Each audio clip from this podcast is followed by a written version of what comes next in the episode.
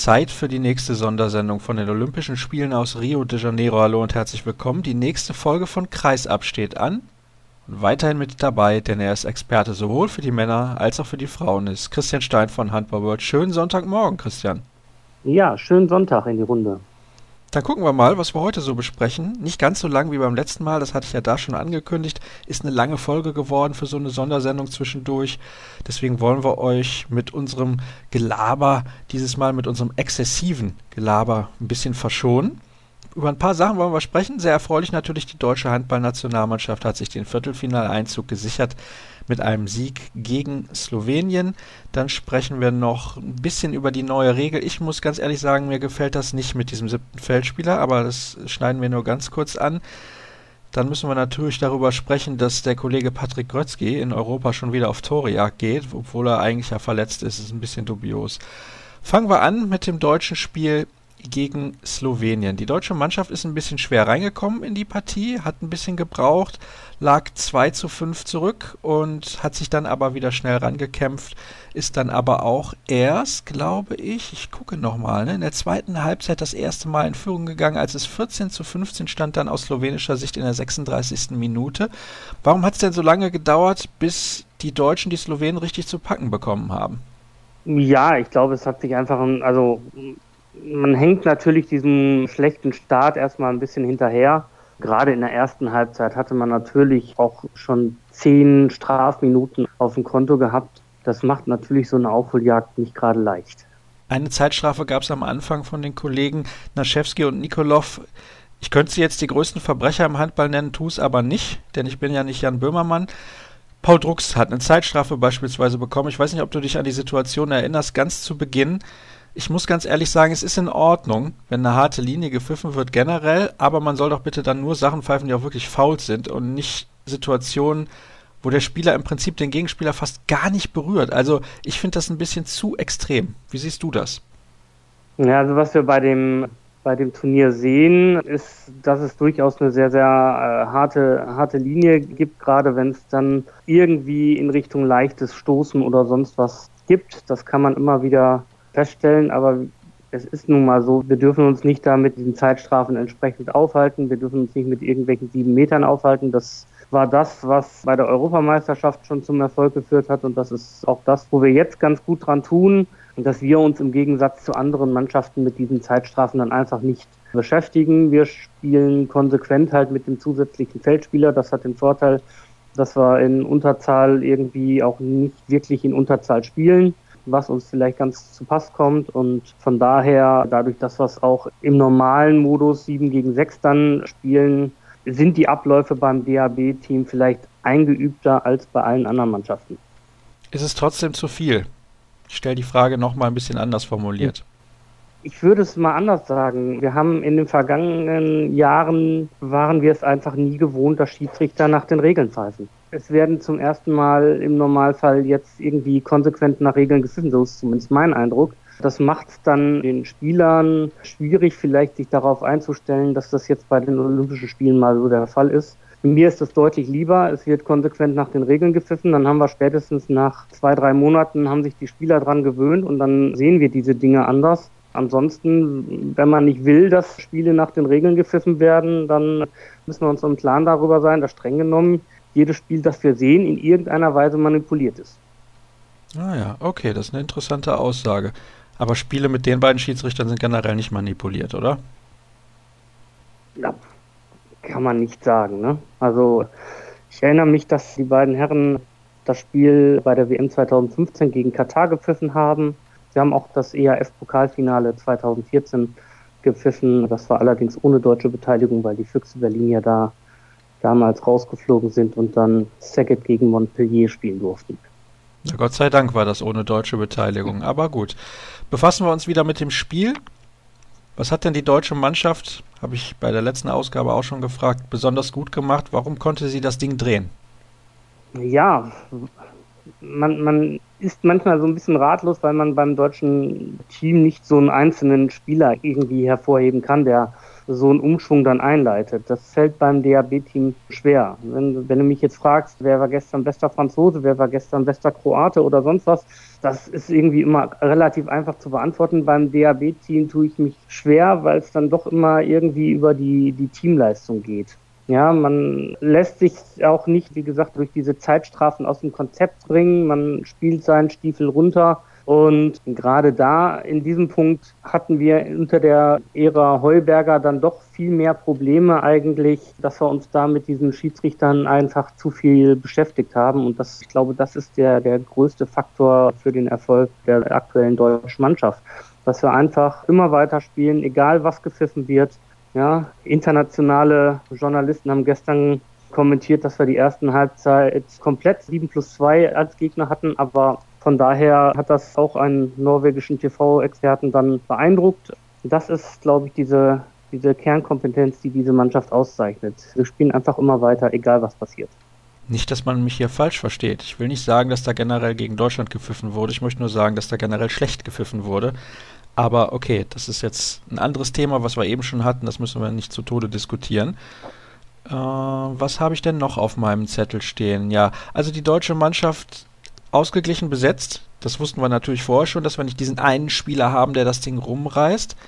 Trotzdem muss ich sagen, möchte ich nochmal betonen, dass Paul Drucks in den letzten Spielen eine tolle Entwicklung genommen hat. Vor dem Turnier haben wir gesagt, ist fast fragwürdig, dass der überhaupt nominiert ist, weil seine Form war nicht gut in der Rückrunde bei den Füchsen Berlin. Er war lange verletzt. Aber mittlerweile muss man sagen, da hat Dago Sigurdsson mal wieder alles richtig gemacht. Ja, Paul Drucks ist zumindest auch der Spieler im DAB-Team mit den meisten Torverlagen. Man muss allerdings natürlich auch sagen, er ist da im zentralen Rückraum, hat er auch die meisten Einsatzzeiten letztendlich oder auf den Rechtshänderpositionen. Ja, da fallen Martin Strobel Christian Dissinger vor allen Dingen komplett von den Einsatzzeiten noch raus. Und ja, Julius Kühn hatte die ersten beiden Spiele stark absolviert und kam dann jetzt gegen Brasilien nicht so zurecht und gestern dann gegen Slowenien war auch nicht sein Top-Tag. Ja, ich bin gespannt, wie sich das im Turnier entwickelt. Paul Drucks spielt ein sehr ordentliches Turnier, offensiv, defensiv. Klar hat er die ein oder andere Aktion dabei, die noch ein bisschen ungeschickt aussieht, aber auch das, da können wir sehr zufrieden sein bis jetzt. Jetzt muss ich mal fragen, Christian Dissinger, der kam jetzt im Spiel gestern gar nicht zum Einsatz oder habe ich da was verpasst? Und im Spiel davor natürlich mit dieser roten Karte ein bisschen ärgerlich. Auch in dem Spiel davor hat er fast kaum gespielt. Ist er angeschlagen? Weißt du da was? Weiß man letztendlich nicht. Ich gehe nicht davon aus, dass er angeschlagen ist. Ich weiß es auch nicht. Da muss man letztendlich mal Dago Sigurdsson fragen. Ich glaube, er kommt bis jetzt auf eine Viertelstunde Einsatzzeit oder sowas in, in drei Partien.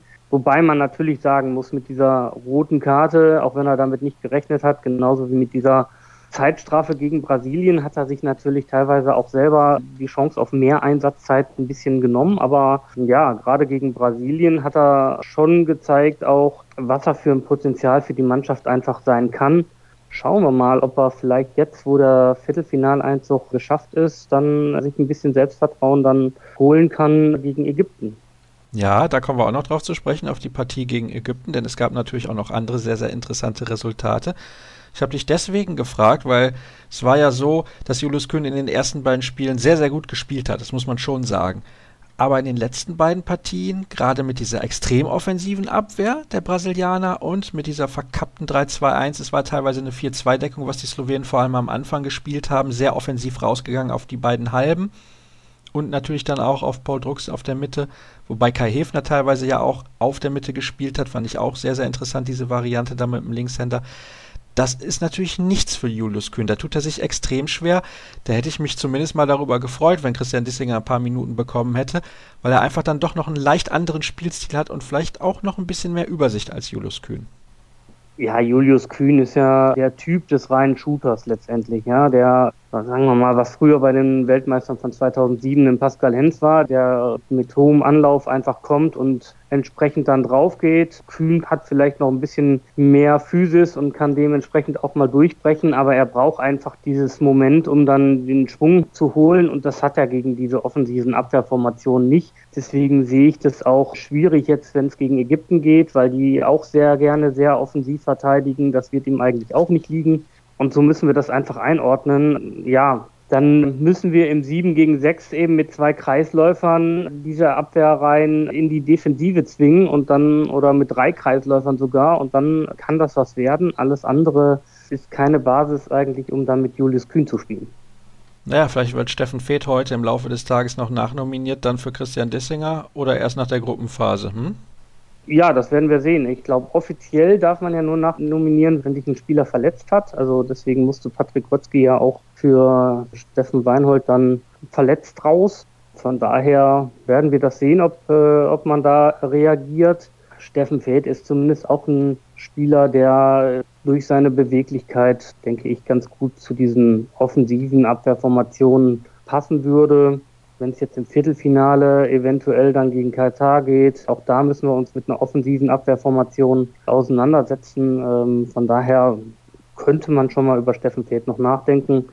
Aber wie gesagt, Christian Dissinger kann das eigentlich auch. Er hat eigentlich auch diese, diese Beweglichkeit, um dann auch gegen eine offensive Abwehrformation mal entsprechend gut zu Gelegenheiten zu kommen. Ich finde das ja interessant, dass Patrick Kreuzki gestern für die Rhein-Neckar-Löwen wieder ein Testspiel absolviert hat. Du auch? Ja, es äh, war dann eine sehr schnelle Heilung. Wunderheilung? Wenn es jetzt Wunderheilung mag man nicht sagen, weil man weiß ja nicht, was das für muskuläre Probleme waren. Wenn er sich eine leichte Zerrung zugezogen hat, die kann dann auch nach drei Tagen schon wieder verheilt sein. Also von daher ne, müssen wir müssen wir da einfach mal das so stehen lassen. Ich weiß auch nicht, wie genau jetzt irgendwie eine Verletzung entsprechend von einem olympischen Arzt irgendwie noch diagnostiziert oder bestätigt werden muss, damit ein Wechsel offiziell möglich ist. Wie gesagt, ich habe diese Grotzky-Nominierung letztendlich nicht verstanden, weil wenn man sich anguckt, er hat null Einsatzminuten bekommen. Im Endeffekt hat man mit dem Wechsel auf Weinhold vielleicht jetzt einfach eine Wechseloption verschenkt. Gucken wir mal, ob da noch was passiert. Ich bin mir relativ sicher, dass wir Steffen Feeth im Verlauf dieses Turniers noch im Trikot des DAB-Teams sehen werden. Die deutsche Abwehr fand ich auch relativ gut. Am Anfang habe ich mir ein bisschen Sorgen gemacht, auch wegen der Zeitstrafen, aber das hat sich ja dann hinterher so einreguliert, mehr oder weniger. Und nur 25 Gegentore, das erste Mal in diesem Turnier, beste Defensivleistung der deutschen Mannschaft. Ich glaube, das lässt hoffen, wenn sie das gegen Ägypten dann nochmal bestätigen können. Dann kommen wir schon zum Spiel gegen Ägypten. Jetzt können wir plötzlich dann doch Gruppensieger werden, denn die Ägypter haben uns den Gefallen getan und gegen Brasilien unentschieden gespielt. Das heißt, die Brasilianer können nicht mehr an uns vorbeiziehen, wenn wir die Ägypter schlagen sollten, was sicherlich nicht nebenbei passieren wird. Da müssen wir uns schon ordentlich in die Waagschale werfen. Mm, es ist natürlich jetzt so gewesen, es gab noch mal eine Auszeit kurz vor dem Ende von Dago Sigurdsson. Ich glaube, da waren noch elf Sekunden zu spielen und es ist so, Vorher wusste man natürlich nicht, wie werden die Ägypter gegen Brasilien spielen. Und hätte man die Slowenen mit vier Toren geschlagen, hätte man auch diesen Dreiervergleich gegen Slowenien und Ägypten gewonnen. Ich bin ein bisschen überrascht, dass das in der Auszeit gar nicht angesprochen wurde. Hat das da keiner auf dem Schirm? Das finde ich schon eine ganz, ganz wichtige Information, denn wenn man sieht, was in der Gruppe A so passiert, dann spielt man, glaube ich, relativ gerne gegen den Tabellenvierten.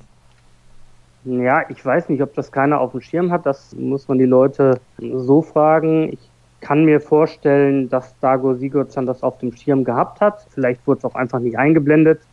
Ja, ich kann mich ja daran erinnern, dass gerne mal von der Auszeit nur die Hälfte sozusagen eingeblendet wurde. Die andere Hälfte war dann immer von Veselin Vujovic zu hören. Also von daher weiß ich nicht ganz genau, ob das überhaupt nicht angesprochen wurde. Im Normalfall nimmt ein Trainer nicht bei drei Toren Führung und elf Sekunden vor Ende eine Auszeit. Deswegen gehe ich schon davon aus, dass man bewusst diese Auszeit genommen hat, weil es eben dieses schnelle Gegentor dann kam und man nur noch mit drei Toren führte. Also zumindest kann ich es mir nur so erklären, dass, dass man da auf einmal wirklich dann sagt, es geht hier um irgendwas und deswegen nehme ich noch die Auszeit. Ansonsten wäre es sehr, sehr ungewöhnlich eigentlich, dass man, dass man dann noch mal eine Auszeit elf Sekunden vor Ende nimmt, obwohl der Sieg an sich ja schon feststeht. Schauen wir auf die Tabelle. Deutschland und Slowenien vorne mit 6 zu 2, Brasilien 5 zu 3, Polen 4 zu 4, die haben in der Nacht mit einem Tor gegen die Schweden gewonnen. Ägypten mit 3 zu 5 und Schweden am Ende mit 0 zu 8. Das ist eine eine dicke Enttäuschung, dass die so abschneiden. Die verlieren zwar ihre Spiele relativ knapp, aber sie verlieren sie alle. Also ein bisschen fehlt da was bei den Schweden. War bei der Europameisterschaft teilweise nicht anders. Da waren sie auch häufig in den Spielen drin, aber sie konnten am Ende meistens nicht gewinnen. Wo sie sich zwar dann dieses Ticket für das Olympia-Qualifikationsturnier gesichert haben, aber trotzdem. das war nichts bisher von den Schweden bei diesem Turnier und deswegen aus in der Vorrunde nach der Silbermedaille in London. Ergebnisse in dieser Gruppe. Deutschland hat gegen Slowenien mit 28 zu 25 gewonnen. Ägypten, Brasilien dann 27, 27 und Schweden, Polen 24, 25. Wir gehen in die Gruppe A. Da zunächst mal die Ergebnisse. Kroatien, Frankreich 29, 28.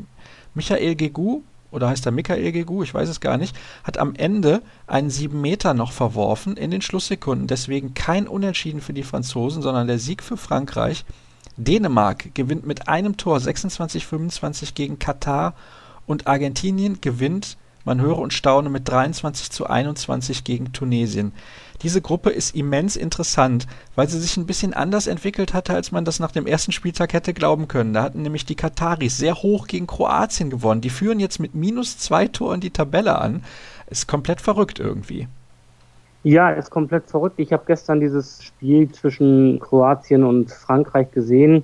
Kroatien hat letztendlich auch wie Deutschland sehr gerne mit diesem zusätzlichen Feldspieler agiert. Es war zu Beginn der zweiten Halbzeit zweimal in die Hose gegangen. Da haben Omeyer und Nikola Karabatic mal die Tore ins äh, leere Tor gemacht. Aber ansonsten hat Kroatien das äh, über weite Strecken einfach positiv für sich gelöst. Und gerade dann in der Schlussviertelstunde, als man diesen Eindruck hatte, jetzt wird Kroatien müde, jetzt geht ihnen die Luft aus. Gerade da waren es dann Dubniak und Koppelja, die da irgendwie noch die letzten Reserven irgendwie im Angriff mobilisiert haben, das Spiel offen gehalten haben.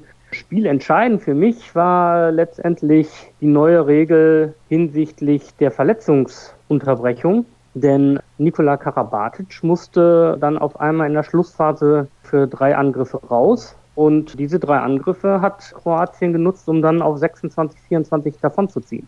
Das ist natürlich eine, eine Sache, da muss man drüber reden. Inwiefern ist Karabatic da ausgefault worden?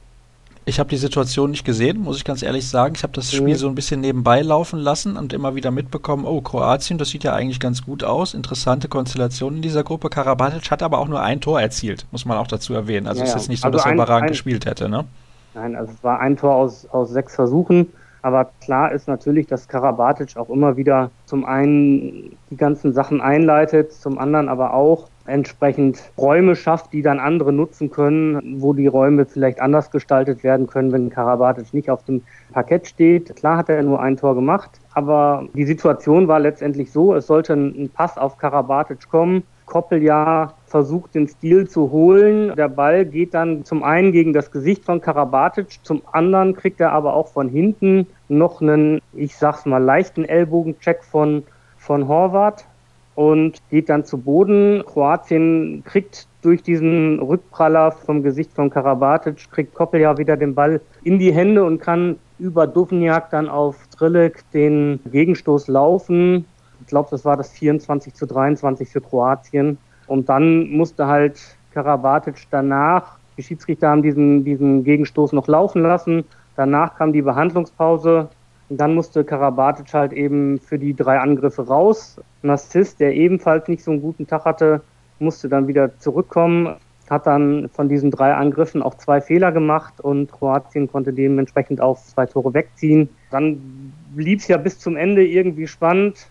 Karabatic kam dann für den letzten französischen Angriff eigentlich nochmal zurück, wollte dann eigentlich einen sieben Meter haben, hat den nicht zugesprochen bekommen und im Gegenzug haben wir dann einen Offensivfoul von Mamic gesehen gehabt, der dann den Ball nicht rechtzeitig freigegeben hat und gemäß der neuen Regel der 30 Sekunden dadurch den Strafwurf für Frankreich verursacht hat. Interessantes Spiel mit Blick auf die neuen Regeln. Ja, der wurde aber nicht genutzt. Und dementsprechend genau. haben die Kroaten das Spiel für sich entscheiden können. Jetzt haben wir halt da vorne Kroatien, Frankreich, Dänemark jeweils mit 6 zu 2 Punkten.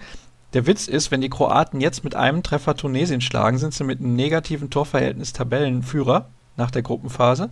Auch sehr, sehr interessant. Ich fände es wichtig, wenn Deutschland gegen Ägypten gewinnt. Du auch?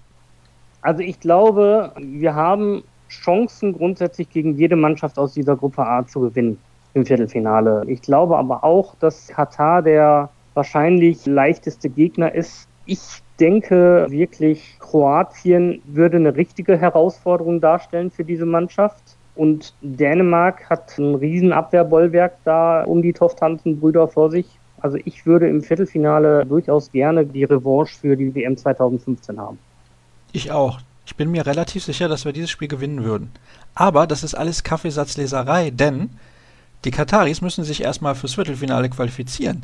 Die spielen jetzt am letzten Spieltag gegen Argentinien. Sollten die Argentinier dieses Spiel für sich entscheiden, ist Katar ausgeschieden. Es würde irgendwie zum Turnier passen. Ich würde es den Argentiniern gönnen. Denke mal, es wird wahrscheinlich so eine der wenigen Chancen sein, die sie mal haben, bei Olympischen Spielen dabei zu sein. Dadurch, dass mit Brasilien als Gastgeber jetzt zwei amerikanische Handballmannschaften sich qualifizieren konnten. Von daher ist es äh, eine einmalige Gelegenheit. Schade, dass Diego Simone nur auf der Tribüne zugucken kann. Ich glaube, das würde das Spiel nochmal so richtig spannend machen können. Ja, das ist schade. Trotzdem muss man sagen, Argentinien hat bislang keine so extrem schlechte Figur gemacht. Klar, die haben nicht die Qualität von Katar, müsste man meinen, aber warum denn nicht? Mit dem Publikum nicht im Rücken. Das motiviert vielleicht noch ein bisschen mehr und ich kann mir durchaus vorstellen, dass die da die Überraschung schaffen. Hals zwar für unwahrscheinlich, aber möglich wäre es durchaus. Tunesien ist natürlich dadurch jetzt ausgeschieden, weil Katar und Argentinien gegeneinander spielen. Und in der deutschen Gruppe haben jetzt auf einmal die Polen die Möglichkeit, dann doch weiterzukommen. Also das hätten wir nach dem Spiel gegen Deutschland nicht gedacht, dass die da nochmal so die Kurve kriegen. Schlägt Deutschland Ägypten, ist Polen qualifiziert. So einfach ist das. Und selbst bei einem Unentschieden der Ägypter wäre Polen ja noch weiter, weil sie den direkten Vergleich gewonnen haben. Gehen wir ins Frauenturnier. Wir haben jetzt schon wieder sehr lange gesprochen. Machen wir heute extrem kurz, deutlich kürzer als sonst, bitte ich zu entschuldigen. In der Gruppe A, jetzt muss ich gerade nochmal schauen. Brasilien und Norwegen jeweils 6 zu 2 Punkte. Angola, Rumänien, Spanien 4 zu 4 und Montenegro 0 zu 8. Die sind raus, der Silbermedaillengewinner von London. Gleiches Schicksal wie bei den Männern mit Schweden. Aber das Interessante ist, Rumänien hat Spanien geschlagen und hat jetzt die Chance aufs Viertelfinale. Und zwar keine unrealistische. Wie kommt das denn auf einmal, dass sie in der Lage sind, ihre Form komplett wegzuwischen und dann zwei Spiele hintereinander zu gewinnen, weil ich erinnere mich dran, nach den ersten beiden Partien hast du gesagt, ja, die sind so schlecht, die werden auf jeden Fall ausscheiden. Zweite Partie war, glaube ich, das Duell gegen, gegen Montenegro, oder? Oder war das der dritte Spieltag? Oh, das weiß ich leider auswendig nicht mehr. Ich ähm, könnte nochmal gerade nachschauen. Aber macht nichts, fang ruhig an mit deiner Analyse. Ja, ist irgendwo natürlich schwierig. Gerade Spanien ist irgendwie so eine, so eine Wundertüte scheinbar. Die sind ja gegen, Gut, gegen Montenegro haben sie gewonnen, dann haben sie gegen Brasilien gewonnen, die jetzt in der Gruppe praktisch Spitzenreiter sind. Das ist sehr kurios letztendlich, zeigt aber auch, wie ausgeglichen diese Gruppe ist. Ja, und dann bin ich mal gespannt, wer da wirklich rausfällt. Wir hatten im Vorfeld damit gerechnet, dass eine Mannschaft abfallen würde, aber wir haben in dieser Gruppe eigentlich damit gerechnet, dass das eher Angola ist als Montenegro. Und von daher waren wir vor dem Turnier eigentlich, ja, haben wir eigentlich alles für möglich gehalten. Scheinbar hat sich Rumänien jetzt so ein bisschen in das Turnier reingefunden, wobei sie natürlich auch sehr stark von ihrer Torhüterin Paula Unguriano abhängen und auch von Christina Neagu. Die beiden sind allerdings relativ gut, deswegen ist, wenn die einen hervorragenden Tag erwischen, eigentlich alles möglich. Sie spielen aber jetzt im letzten Spiel gegen Norwegen. Norwegen. Es könnte aber trotz einer Niederlage reichen, wenn nämlich Angola gegen Spanien gewinnt. Montenegro noch gegen Brasilien. Sieht also danach aus, als würden die Brasilianerinnen Gruppensieger werden. Ist zumindest die wahrscheinlichste Variante im Moment. Wobei, jetzt muss ich gerade noch mal gucken, wie haben die denn gegen Norwegen gespielt? Brasilien. Zum Auftakt gewonnen. Ah ja, okay, stimmt. Ja, also ein Sieg für Brasilien gegen Montenegro, was momentan eine sehr, sehr wahrscheinliche Variante ist, reicht dann zum Gruppensieg. Wir gehen in die Gruppe B. Russland 8 zu 0 Punkte, Frankreich 6 zu 2, Schweden 5 zu 3, die Niederlande 4 zu 4, Korea 1 zu 7 und Argentinien 0 zu 8. Hier stehen bereits alle Viertelfinalisten fest und genau die, die du vorher genannt hattest. Ja, also die Niederländerinnen, die müssen sich ein bisschen ärgern. Die haben zweimal unentschieden gespielt. Die führten gegen Schweden schon, ich glaube, mit drei, vier Toren haben sich es dann noch aus der Hand nehmen lassen und dann Glück gehabt, dass sie am Ende sogar noch den Ausgleich gemacht haben und ein Unentschieden gegen Korea. Die könnten 6 zu 2 Punkte haben, wenn es gut gelaufen wäre. Jetzt haben sie halt 4 zu 4 und es geht auf jeden Fall im Viertelfinale gegen dicken Brocken, aber sonst keine Überraschung in dieser Gruppe. Nee, keine Überraschung. Also klar ist vielleicht ein bisschen überraschend, dass, dass Russland da so den Gruppensieg sich geholt hat, aber wie gesagt, auch diese 8 zu 0 Punkte muss man eigentlich mit diesen furiosen Aufholjagden gegen Schweden und Korea gucken. Das hat mit Blick auf das Viertelfinale letztendlich noch nichts zu bedeuten. Und ich denke mal, im Viertelfinale sehen wir vier sehr ausgeglichene Duelle, wo wir eigentlich äh, noch keinen großartigen Favoriten benennen können. Vielleicht ist es gar nicht so schlecht, wenn Frankreich und Norwegen jeweils Gruppenzweiter werden, dann ist mein Finaltipp ja immer noch möglich. Also wenn du das Finale nicht richtig getippt hast, dann bin ich schon schwer enttäuscht, muss ich ganz ehrlich sagen, und überlege, ob ich dich in Zukunft überhaupt noch einladen kann. Dann gucke ich jetzt mal auf die Statistiken in der Hoffnung, dass ihr die schon aktualisiert habt. Ich glaube bei den Männern noch Haben nicht. Ja. Ne? ja, tatsächlich. Ah, okay. Ah, Lasse Swan, 30 Feldtore. Erster, 7,5 Tore im Schnitt bislang. Karol Bilecki zweiter und Raphael Capote ist dritter. Und bei den Frauen Nathalie Hagmann hat im letzten Spiel, glaube ich, 14 oder 15 Tore gemacht, nur ein Fehlversuch. Christina Neago auf Platz 2, da sie weniger Feldtore erzielt hat und Nora Mörk auf dem dritten Platz. Die deutsche Mannschaft spielt ihr letztes Spiel morgen schon, also was heißt schon, alle zwei Tage, wissen wir ja, und trifft dann auf Ägypten. Anwurf des Spiels müsste sein, ich schaue gerade aber nochmal um, 16.30 Uhr deutscher Zeit, wie gehabt, überträgt das ZDF und Wer sich nicht sicher ist, ob das ZDF auch das komplette Spiel überträgt, mit Sicherheit im Livestream. Mit einem Sieg wäre die deutsche Mannschaft Gruppensieger und trifft dann im Viertelfinale auf die Mannschaft, die Vierter wird in der Gruppe A. Das können nur noch Katar oder Argentinien sein und ginge meiner Meinung nach zumindest leicht favorisiert in dieses Turnier. Ich habe eine Frage für dich zum Abschluss. Siebter Feldspieler ohne Leibchen, pro oder contra? Pro. Okay, dann können wir in der nächsten Sendung, weil diese ist nämlich schon wieder sehr lang, darüber diskutieren, ob das gut oder schlecht ist oder warum du für diese Regel bist, besser gesagt. Dann war es das für heute. War wieder lang genug. Ich wünsche euch ansonsten einen schönen Sonntag und dann natürlich morgen einen guten Start in die neue und letzte Olympiawoche. Das soll es gewesen sein. Alle Infos wie immer auf facebook.com slash kreisab oder auch bei Twitter at kreisab.de. Bis übermorgen.